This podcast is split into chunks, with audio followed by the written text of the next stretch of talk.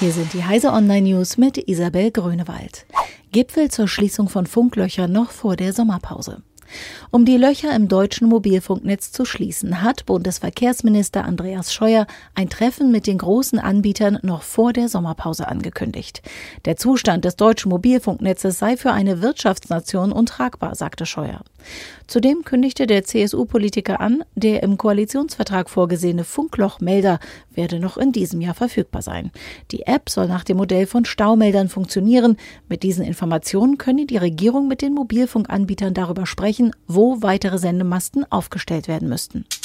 Besonderes Anwaltspostfach nach neuen Sicherheitsproblemen bis mindestens Mitte Mai offline.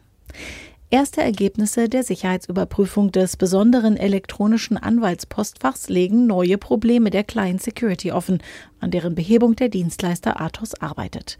Das komplette Gutachten soll Mitte Mai vorliegen.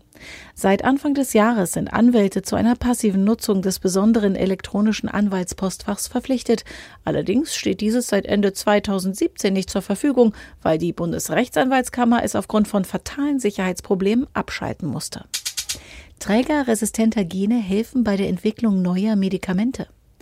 Die sogenannte Fettleber ist eine echte Volkskrankheit. Allein in den USA leiden ein Viertel aller Einwohner daran.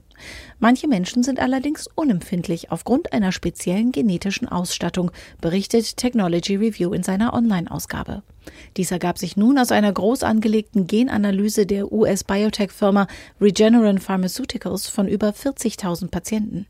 Die Suche nach solchen genetischen Superkräften kann dabei helfen, schnell zu neuen Medikamenten zu kommen, die eine breite Wirksamkeit versprechen.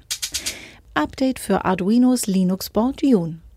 Nach fünf Jahren hat Arduino das Linux-Board June überarbeitet. Die Änderungen betreffen vor allem die Sicherheit. Außerdem verspricht Arduino bessere Dokumentation.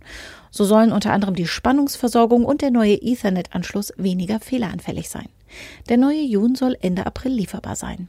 Diese und alle weiteren aktuellen Nachrichten finden Sie auf heise.de.